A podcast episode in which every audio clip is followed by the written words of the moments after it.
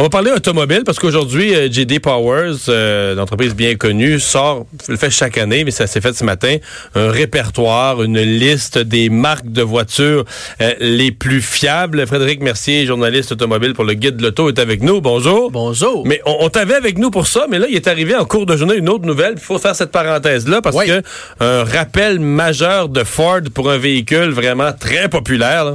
Oui, ça c'est sorti ce matin, puis c'est c'est- le, le véhicule au- auquel tu fais référence, c'est le F-150, qui est le véhicule le plus vendu au Canada puis aux États-Unis.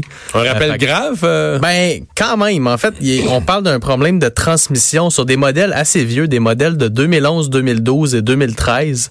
Euh, un modèle qui touche pr- près de 1,5 million d'unités du F-150 en Amérique du Mais Nord. un Puis véhicule, mettons, en 2011, il y a 8 ans, là, on n'est pas rendu à l'étape où on dit euh, c'est usé. On fait encore des rappels si vieux que ça. ouais? Ça, ça arrive, ouais, c'est assez rare. Souvent, les rappels vont toucher des modèles qui sont plus récents, mais ça arrive que avec l'usure, on réalise certains trucs. Puis quand, quand on voit qu'il y a plusieurs consommateurs qui ont la même histoire, à un moment donné, on se met à fouiller plus loin, puis le constructeur a pas le choix d'émettre un rappel. C'est ce qui s'est Parce que passé. quelqu'un prouve que c'était pas c'est pas de l'usure normale, il y avait Exact. un défaut de fabrication. Exactement. Là. le problème auquel on fait référence, c'est avec les F-150 qui ont des transmissions automatiques à six rapports.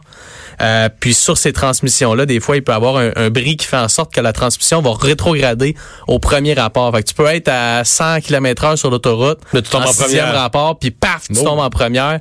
Ça Là, le moteur donner- monte à combien de tours, là? ça, ça monte à, tu sais, la petite ligne rouge, là, Ouais. plus loin. Ah ouais? Ben oui, ben oui, c'est sûr, c'est extrêmement dangereux. Ça peut donner tout un coup. Puis Est-ce que tu ralentis même- d'un coup quand même? Comment? Je veux dire, la compression Ouais, ça, extrême. t'as de la compression prendre, euh, extrême. Tu peux prendre le clou? Oui, oui, que là, ça ralentit, euh, Oui, c'est totalement dangereux. D'ailleurs, il y a cinq accidents qui ont été répertoriés euh, en lien avec avec ça. Fait que Ford n'a pas eu le choix. On a fait un rappel. Puis ce qui est compliqué avec les rappels de véhicules plus vieux comme ça, c'est que souvent le propriétaire a changé en cours de route. Fait que les Si concessionnaires, ça se fait, si, si le changement s'est fait par un concessionnaire, ça c'est correct. Mais on va si- être capable de mais garder si ça la s'est fait trace, sur. Kijiji puis les packs puis tout ça, là, non. on là, pourra perd. pas, on pourra pas tout garder la trace. Fait qu'on demande vraiment aux consommateurs, si vous avez un F-150 de ces années-là, allez au concessionnaire qui est proche de chez vous. Il y a même un site web. euh, J'ai écrit un article justement là-dessus sur le site du guide de l'auto ce matin, on- où on met le lien vers un site web de Ford ou simplement en entrant le numéro d'identification du véhicule, euh, Ford va vous dire s'il y a des rappels. à Là, on faire. fait quoi? Est-ce qu'ils vont, ils vont changer? Ils vont pas changer d'une transmission neuve ou? Ils vont l'analyser. Ils vont, ils vont, ils auront pas le choix de vérifier.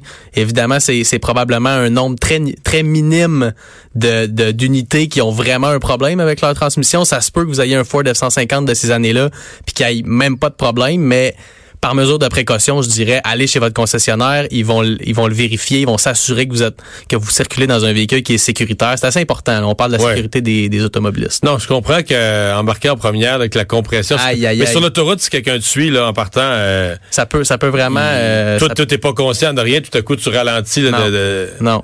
Ouais. Puis là, là, le- je te dirais, la réaction à avoir tout de suite, c'est de passer en haut le neutre, ouais, c'est ça. Mais c'est, c'est plus facile à, à dire comme ça dans un studio que quand t'es dans la voiture puis Puis que, que ça tu sais pas ce qui se passe, ouais, c'est ça. Ben, peut-être que les gens seraient plus attentifs ayant entendu que ce risque-là existe. Bon, parlons de JD Powers, euh, parce que, euh, bon, y- évidemment, il y a tous les guides. Vous le faites, le guide de l'auto. On fait des évaluations de modèles, quel modèle est bon. Mais là, c'est vraiment la fiabilité des marques hein, qui, qui, qui est mesurée. Exact. JD Power, c'est un- une firme américaine. Il ça fait 30 ans maintenant qu'ils font ça. À chaque année, ils analysent des véhicules. Puis la fiabilité, là, c'est difficile en tabarouette à analyser. eux, comment ils la mesurent? un véhicule qui est récent. Comment ils font ça? C'est que l'année, bon là, on parle de l'étude 2019, mais en fait, l'étude se fait sur des véhicules qui ont déjà trois ans. Fait que cette année, par exemple, c'est des véhicules de l'année modèle 2016 qui ont été analysés. Puis sur une période de 12 mois, fait un an, on compte le nombre de problèmes qu'il y a eu en moyenne pour une marque. Puis on, on fait la moyenne. Fait que je te dis comme la Donc, moyenne de mesure l'industrie. un véhicule fiable, ça veut dire que trois ans après, les gens n'ont pas eu à retourner au garage, Ben, il n'y a pas eu de problème. C'est parce qu'il y a des bris, écoute, il y en a. La, la moyenne de l'industrie, pour te donner une idée, là, on parle de problèmes par 100 véhicules. C'est comme ça qu'on fait la mesure. Puis la moyenne là, pour cette nouvelle édition-là, c'est de 136 problèmes par 100 véhicules. Donc ça fait 1,3 Un point trois. Fait problèmes que Chaque par personne véhicule. va une fois ou deux Puis après ça, ben, on distingue ça. Mais tu sais, ça peut être autant un petit problème mineur d'une d'une lumière qui allume plus dans ton dash qu'un grave problème de transmission. Fait que c'est des fois c'est difficile. C'est pour ça que je dis cette, cette étude-là est intéressante vraiment. JD Power savent ce qu'ils font, mais faut pas virer fou avec ça. On en prend puis on en Ça laisse dit ce que ça dit, là, pas chaque plus. année, on voit des tendances claires, mais on voit aussi des marques qui font des bons en haut ou en bas. Puis il faut faut prendre ça avec un grain de sel, je te dirais. Ceci dit, il y a des tendances qui restent. Euh, On commence-tu par les citrons? On peut. Ah, on va commencer par la fin. On peut. Ah ouais, commence par les citrons. Fiat Chrysler Automobile, FCA. Mais ça, c'est depuis. Je me souviens. toujours ça. Le JD Power, il y a trois ans, t'avais 10, 10 marques. Puis je pense qu'il y en avait 6, là, aide-moi. Dodge, Chrysler, Fiat, Jeep. Jeep. Euh, Ram, Ram. Ram. est une marque. Ils étaient toutes sont- dedans, là. Ils sont toutes là. Dans, le- dans le Ils sont toutes là, là. Cette année, il y a Chrysler qui se classe quand même bien, je te dirais en milieu de peloton. Chrysler, Chrysler, donc le- la marque Chrysler. Ouais, mais Dodge, euh, on en a parlé, Fiat, Mais qu'est-ce qui leur arrive? Ram, Jeep, c'est dans les dans le top 10 des pires marques. Il y en a Parce que tu sais, mettons 31 des Cherokee, tout le monde voulait un. Cherokee, c'était des bons véhicules. Qu'est-ce qui se passe avec la marque, là?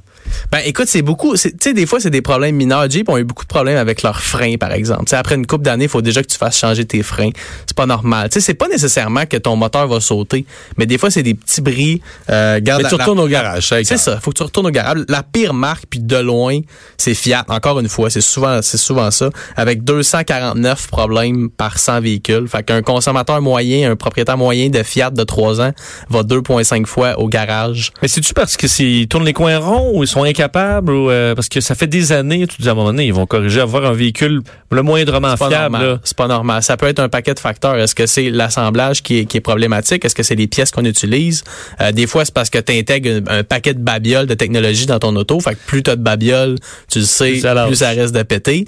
Euh, mais mais tu sais, il y a des Surtout tendances si, tu mets de la surtout si tu mets de la babiole euh, qualité de Lorama. C'est comme un moment donné, tu ça. veux en mettre plus pour qu'à l'achat, la personne se dit, tabarouette, juste pour ce prix-là, j'ai tel, tel équipement, tel équipement. C'est Fait que- ça. Fait que t'as un char beaucoup équipé puis tu le trouves finalement pas si cher, mais c'est parce que c'est de la babiole euh, pas Quand cher. tu payes pas cher, des fois, tu as quelque chose qui vaut pas cher. Qui vaut pas Ben, cher. parce qu'on se souvient, mettons, Kia, là, il y a des années, il me semble que c'était euh, une cochonnerie, c'est devenu super fiable. Oui. Il y a des Oui, compagnies. Hyundai, des- même chose. C'est ça, des concessionnaires qui ont vraiment, euh, tu sais, qui sont, qui ont rejoint des, des, des standards très élevés, mais Ouais. des compagnies. Ah, moi, je me souviens de ça. Là, là, je remonte à Rivière-du-Loup en 1986-7, là, les poneys qui sortaient. Ben oui. T'avais le monde disait, hey, le monde disait, on peut pas se faire avoir, on achète un char neuf à 6000 pièces. Je me souviens, là, du monde, j'ai des visages en tête. Puis le monde en parle encore des poneys. Et puis Yann, fois, il, était au- il était au garage souvent. Des fois, j'en parle avec le repré- représentant des communications chez Hyundai Ah? Canada, puis lui, il est plus capable. là. Tu sais, Ben, il y dit a- poney, là. Tu sais, lui, il est comme, on peut-tu parler de nos produits actuels qui sont excellents? Regarde, encore une fois, Hyundai. Bon, ben, allons-y, allons-y avec- les. Ben, il y en a, part, finissons les, les moins bons, là. Ben, qui les moins bons, qui d'autre écoute, se ramasse là, à part À des. part, à part Fiat Chrysler Automobile, il y a Land Rover puis Jaguar, évidemment, encore Ah ouais. des marques. Ça, mais là, là, c'est- là, c'est du super luxe. C'est du gros luxe. Fait qu'encore, comme je disais, plus de babioles, plus de risque de péter. Puis il y a Volvo aussi, ça c'est super décevant, qui arrive euh, avant avant dernier avec Ça- euh, 204 problèmes par 100 Ça fait véhicules. quelques années que Volvo a des problèmes ouais, aussi ouais. parce que ils font ils font des Christy de belles autos. parce qu'il y a 20 ans ou Mais 30 ans, là, on disait un Volvo, t'achètes ça si tu veux faire 400 000 km, c'est pas Un tuable. tank, on disait. Un tank, quoi, mais Ouais. là, c'est plus ça. là. Mais là, ils ont intégré beaucoup de babioles. Il y a des moteurs aussi qui sont turbo-compressés, surcompressés. C'est beaucoup de technologie, puis ben on voit que c'est pas sans risque. Bon, soyons positifs. Oui, Les bonnes Regarde marques. pour la fin. OK. Ça fait huit ans en ligne maintenant que Toyota puis sa marque de luxe qui est Lexus finissent dans le top 3 des marques les plus fiables de GD Power. Tu sais quand je te dis qu'il y a des qu'il y a des euh, des tendances claires là, ça c'en est une. Toyota ont cette réputation là, puis visiblement, c'est pas pour rien. Ces modèles là ont tout le temps garde Toyota. Lexus cette année est vraiment au, au haut du palmarès avec 106 problèmes par par 100 véhicules. Puis Toyota est deuxième ex aequo avec Porsche qui est toujours une marque aussi qui, qui fait très bien dans ces palma- palmarès là. Donc, dans le luxe, 108 là, dans le luxe, par 100 Porsche, véhicules. ça sort bien, ça. Porsche c'est excellent. D'ailleurs, GD Power a euh, confirmé que là on parle de marque là, mais pour un modèle, c'est la Porsche 911 qui a le mieux fait de tous les modèles qui ont été analysés. Fait que malgré le fait Ça que ce donne. soit des, des véhicules. ben oui, c'est des véhicules très chers, mais qui intègrent beaucoup de technologie. Que tu Serait bats un même peu, comme on dit, là, je suppose. Que tu, oui, en même temps, Ouais. tu viens de payer 100 000 pour un vrai. auto, peut-être que tu y fais attention. Moi, T'as pas doucement, Vincent. T'as pas doucement. ça dépend de ta personnalité. mais, mais ça, c'est, c'est, trois marques qui se démarquent année après année. Por- Porsche, puis euh, le duo Toyota-Lexus. Y là. a-tu d'autres japonaises dans le, dans le top 10? Pas dans le top 10 cette Ah, année. Non, il y a beaucoup de marques, Nissan, Subaru, Honda, ça c'est pas mal euh, ça a fini dans les dans le milieu de peloton, je te dirais. OK, mais c'est plus dans la- le peloton de tête. Qui est en tête? T'as Lexus comme je te disais qui est premier, Porsche puis Toyota qui sont ex aequo. Après Ensuite? ça, étonnamment, t'as deux modèles de, de GM qui sont là, Chevrolet puis Buick. Ah oui. Je dis étonnamment parce que les deux autres marques de GM qui sont Cadillac puis euh, voyons, excuse-moi, j'ai un blanc GMC sont dans le top 10 des, des moins fiables. Fait que ça c'est très spécial. qu'il n'y a pas de GM dans le milieu. Non, Euh, c'est soit les gars. Les GM dans le, dans Chevrolet le puis top 10. Buick dans le top 10 des plus Chevrolet. Buick. Cadillac puis GMC dans le top 10 des moins fiables. Encore là, je te quand même, dis, Pour le même fabricant. prenons-le avec un grain de sel. Mais l'année passée, Buick avait euh, fait jaser beaucoup en finissant quatrième de ce palmarès-là. C'était la première fois de mémoire qu'un que tu vois, Buick, Buick, ils ont ça, là, des, tu sais, des SUV comme avec beaucoup de technologie, beaucoup d'équipements pour Pas- pas, trop, pour pas, trop cher. tant que pas ça. tant. Pas tant que ça. Buick, ils ont, ils ont, ils ont bien renouvelé leur gamme, je te dirais. Euh, c'est des, c'est des modèles quand même intéressants qui sont vraiment, vraiment sous-estimés. Euh, c'est plus les Buick de grand-papa puis grand-maman. là. Il y a quand même... euh, Là, c'est les Buick de Tiger Woods. Ouais, voilà, tu sais, c'est qu'elle fait quand même Quelques années, ouais, je en retard, là. Euh, puis pour euh, pour revenir au top 10, après ces deux Ouais. marques américaines là, on a moi ça m'a beaucoup surpris, Mini, BMW puis Audi, trois marques allemandes qui sont vraiment mais Mini, vraiment pas. Mini, c'est qui, ce Mini? Ben, Mini, Mini c'est anglais à la base, mais ça appartient à BMW. c'est BM maintenant. Ouais, c'est c'est- pas une cochonnerie, les mini, justement? Ben- en termes de, de, de fiabilité. Là? Ben, je suis obligé de te dire que longtemps, ça a été ça. Ça, c'est encourageant. Ce palmarès-là montre que peut-être qu'ils ont finalement On peut changer. retroussé leurs manches puis travaillé un petit peu à améliorer ça. Euh, je- moi, avant de me prononcer bien comme faut là-dessus, on va attendre le palmarès de l'année d'après, puis peut-être même celui de l'année qui va suivre, parce que comme je l'ai dit, tu sais, des fois, il y a des anomalies dans ces palmarès-là qui qui se doivent de pas être prises trop au sérieux. Par contre, les tendances lourdes comme Toyota qui est toujours au top, FCA qui est Ah, toujours quand dans ça le fait fond 8 du ans de suite, là, tu dis, il y a quelque chose. Il n'y a pas de fumée sans feu. Hein? Ouais, c'est ça, t'as une qualité. Donc, Mini, BM, Audi, là, qui se retrouvent Ouais, euh, en les deux marques coréennes, euh, Kia et Hyundai, qui, qui clôturent le top 10. Mais eux, ça fait, on riait des poneys, là, il y a 30 ans, là, mais ça fait quelques années que les Coréennes se Ouais. classent, classent bien. ouais, ouais. Surtout Ki- Kia se classe particulièrement bien depuis Ah ouais, quelques encore mieux que Hyundai, chez GD. Ouais, mieux qu'Hyundai, étonnamment. Euh, avec GD Power, ça fait quand même quelques années. Les gens qui, qui, qui, qui parlent de Hyundai puis de Kia comme des marques euh, bon marché, là, ça fait quand même longtemps qu'ils Ils n'ont ont- pas mis les pieds chez un, un concessionnaire. Vraiment, c'est des, des constructeurs qui ont fait des pas de géants euh, dans Moi, l'industrie j'avais un ami, tu vas m'aider sur le modèle, là, mais qui avait, là, la- c'est pas un, c'est pas un SUV, la voiture la plus haut de gamme de Hyundai, c'est-tu la Genesis? La Genesis, qui est devenue une marque d'ailleurs. Ah. Non, mais tu sais, c'est quelqu'un là qui, qui, qui a eu des BM dans sa vie, Ouais. des Mercedes, puis il avait une Genesis, puis il était très satisfait. Là. Il chialait pas du tout, là, puis il disait ça va coûter bien moins cher, puis je suis Non, parce- très satisfait. puis- Puis Genesis, c'est ça, c'était un modèle chez, chez Hyundai. On en a carrément fait une marque qui a Ah, en oui. ce moment qui a trois modèles, puis on va en faire d'autres là. Puis la marque Non, comme si Gene- Hyundai s'est développé une marque de luxe. Ouais, comme Toyota a fait il y a Avec quelques Lexus, années avec puis- Lexus, Honda avec Acura. Fait que Hyundai Ah, a créé cette marque-là qui s'appelle Genesis. ont- Ils ont fait ça en 2015. Fait que c'est somme toute assez récent.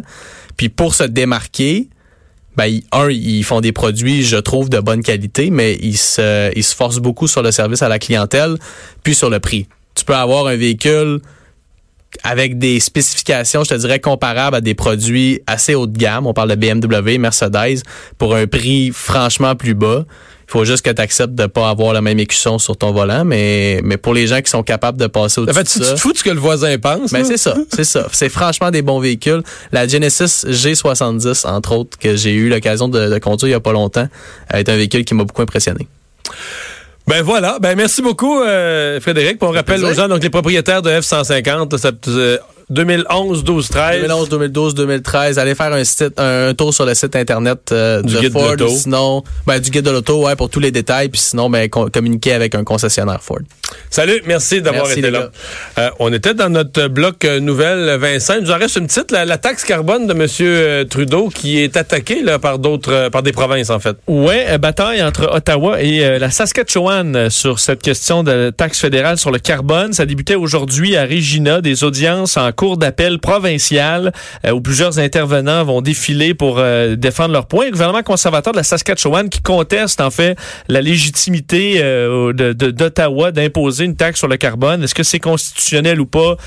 C'est le fond du débat. Le Regina, ben, eux disent que c'est inconstitutionnel, ça ne respecte pas la souveraineté de la province d'imposer ce genre de manœuvre. Sûrement Doug Ford en Ontario qui va suivre cette cause-là de près parce que lui non plus, il l'aime pas tellement.